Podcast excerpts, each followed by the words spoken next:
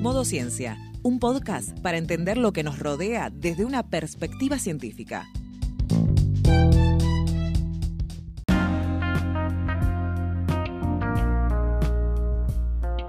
Prepárate unos mates, un té o un café, que ya activamos el modo ciencia.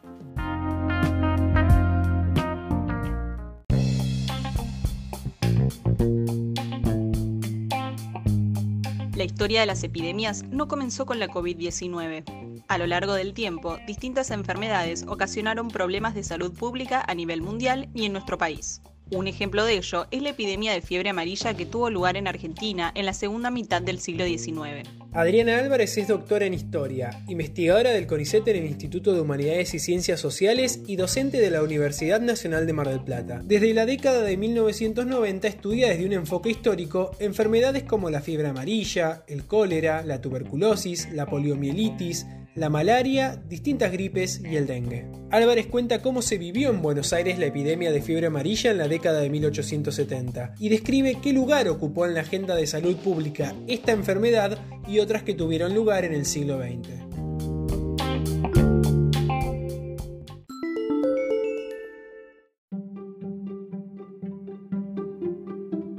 La ciudad de Buenos Aires, desde su fundación hasta principios del último tercio del siglo XIX, había sido azotada por varias pestes. Sin embargo, eh, fue la fiebre amarilla transmitida por el mosquito Aedes aegypti el que propagó una, gran pandemia y una gran epidemia que ha quedado este, marcada en la memoria pública, ¿no? Este mosquito también es transmisor del paludismo y del dengue, una enfermedad que actualmente está vigente, y por entonces logró diezmar a la población de Buenos Aires en los primeros seis meses de 1871. La enfermedad, o mejor dicho, el mosquito propagador de la enfermedad, provenía desde Asunción, desde allí se propagó a la ciudad de Corrientes y finalmente a través de la vía fluvial del Paraná penetró en la ciudad de Buenos Aires, radicándose en varios rincones, pero sin duda que el barrio de San Telmo ha quedado también como parte de un capítulo muy especial de esa historia por, eh, digamos, la, la crisis que despertó por entonces en un, digamos, en una barriada que estaba compuesta básicamente por conventillos. En Asunción, el máximo apogeo de la, de la enfermedad se había producido en diciembre de 1870 y desde allí se había propagado a una serie de pueblos que estaban a las orillas del río Paraguay. Las noticias sobre la fiebre amarilla en Paraguay habían creado cierta alarma entre las autoridades porteñas y de hecho en diciembre de 1860 el doctor Luis Tamini, que era el médico de la sección municipal que correspondía al barrio de San Telmo, propuso ensanchar el lazareto municipal. El lazareto por entonces no eran básicamente hospitales, sino una especie de casas de contagio donde iban todas aquellas personas que tenían una enfermedad pestilente y eh, era la mejor manera de poder proceder al aislamiento y en algunos casos también este, al tratamiento, obviamente, ¿no? Pero para entonces debemos decir que los lazaretos, si había algo que los caracterizaba, era eh, la poca asistencia médica que había, porque entre otras cosas lo que había también eran pocos médicos diplomados. Bueno, no obstante, las medidas que se tomaron este, por las autoridades sanitarias de la Capitanía de la ciudad de Corrientes en enero del 71, el flagelo epidémico eh, se arraigó muy fuerte en esa ciudad mesopotámica eh, y de allí, a pesar de que se establecieron cuarentenas de 15 días para los barcos que partían hacia Buenos Aires, desde allí concretamente llegó eh, básicamente a esta, a esta gran capital que por entonces debemos decir no era, estaba lejos todavía de ser una gran metrópolis, pero sin duda que estaba dejando atrás esa gran aldea que había, eh, de la que había o de la que había, eh, se había caracterizado desde fines del 18. Si bien las estadísticas no lo recuerdan, porque por por otro lado, en ese momento eran muy embrionarias, eh, la, pandemia, la epidemia se tiene que haber iniciado aproximadamente en enero del 71, ¿no? Eh, con tres casos que son identificados por el Consejo de Higiene Pública en, la, digamos, en el barrio de San Telmo. ¿no? Allí se identifican algunos casos en un pequeño inquilinato ¿no? Eh, a los que estaban habitados, por otro lado, por una familia de italianos. ¿no? Bueno, Allí se produce, realmente fue muy cruenta este, la enfermedad, pero lo interesante es que con la finalidad de no alarmar al resto del inquilinato, no, no alarmar a toda la sección que formaba parte de esa gran barriada, no se diagnosticaron esos casos como fiebre amarilla. Sin embargo, el excesivo calor, la gran sequía que por entonces asolaba la ciudad, malas deficiencias en las condiciones sanitarias que obviamente este, por entonces reinaban,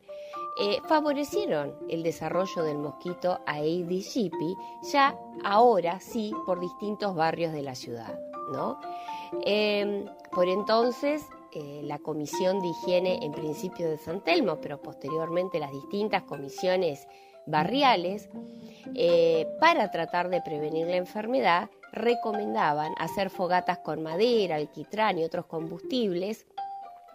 con la idea de generar humo que este, en este caso alejara básicamente a los mosquitos, blanquear, decían, las viviendas interiores y exteriores. El blanqueo ha sido algo que se ha seguido utilizando inclusive en el siglo XX con árboles, como una manera de tratar eh, también de, generar higiene, básicamente. ¿no? Y por otro lado, se pedía desinfectar y, eh, y asear todas las letrinas, que por otro lado eran comunes, sobre todo en los conventillos, con cal. Bueno, por otro lado, y a medida que los cadáveres eh,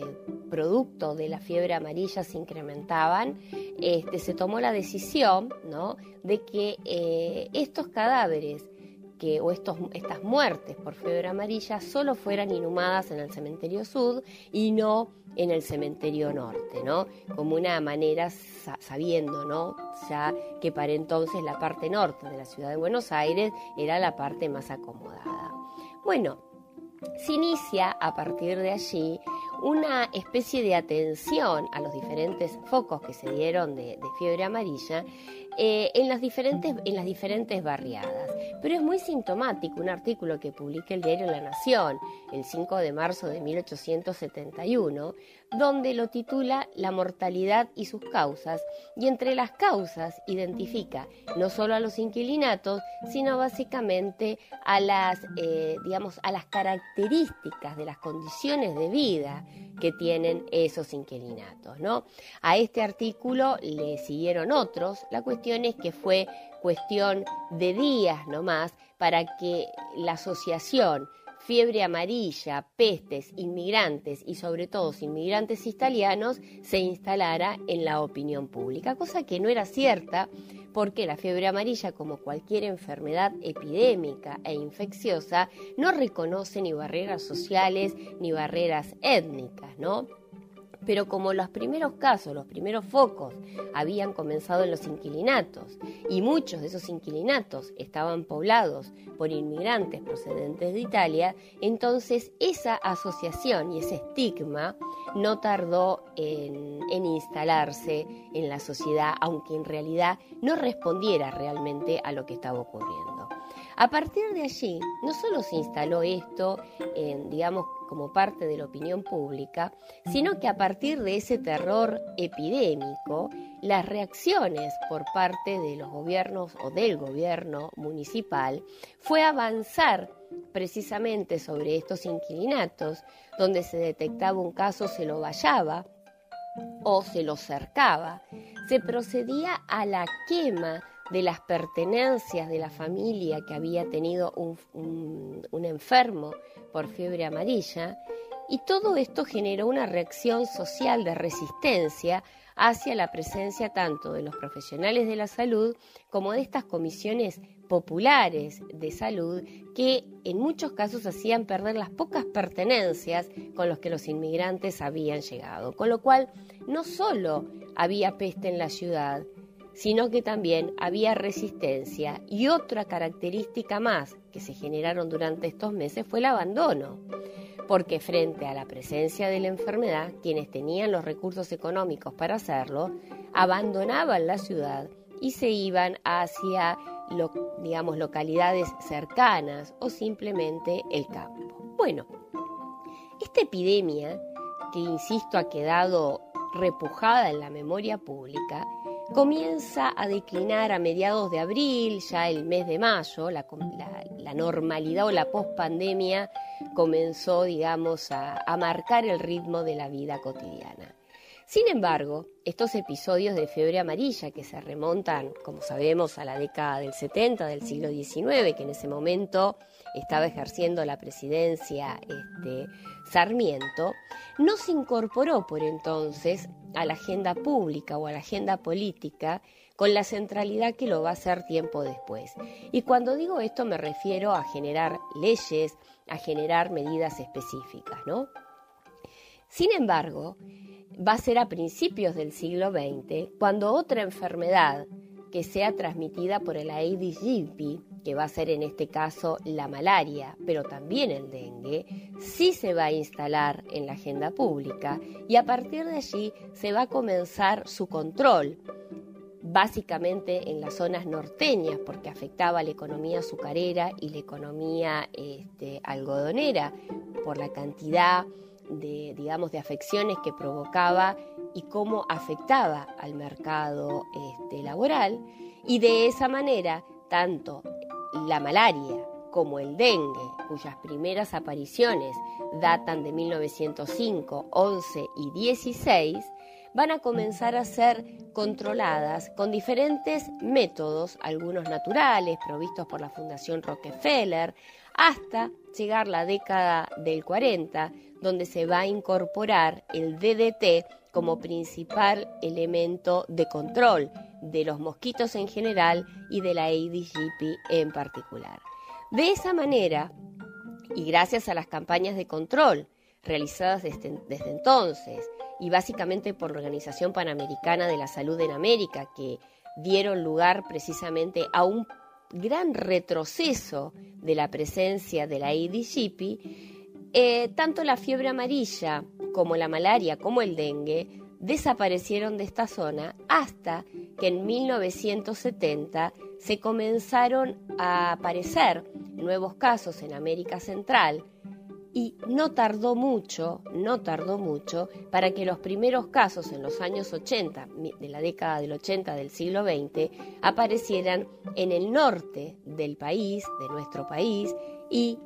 prácticamente se comenzara a reinfectar gran parte de la zona hacia eh, la década del 90, incluyendo este, la capital federal. Bueno, los años posteriores lo que se evidenció es la circulación de la Aedes la reemergencia de la malaria y una reemergencia muy fuerte que hasta el día de hoy vivimos que es este, la del dengue. Nuevamente allí se vuelve a incorporar en la agenda pública y política como problema sanitario en el 2009 el Aedes aegypti o las enfermedades transmitidas este, por mosquitos. ¿Qué pasó en el interín entre ese control tan grande que se hizo a mediados del siglo XX y la década del 90? que fue su reaparición, básicamente fue el abandono de varios de los programas que controlaban la, difusión del mosquito, eh, el desfinanciamiento de muchos de estos programas que consideraban en otros casos las, las autoridades de turno vigente que estaba total y absolutamente controlado, y el resultado de ese abandono de esas políticas públicas de prevención fue precisamente su reemergencia.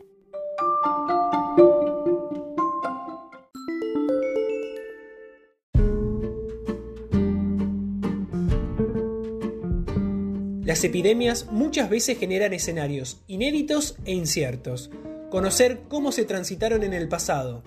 y cómo las sociedades se sobrepusieron a esas situaciones es información valiosa para las epidemias del presente y las que vendrán.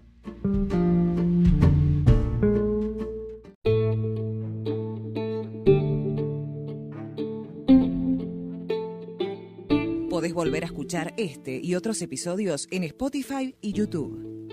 Suscríbete a nuestro newsletter en citecus.com barra newsletter. Encontranos en las redes sociales como Citecus OC.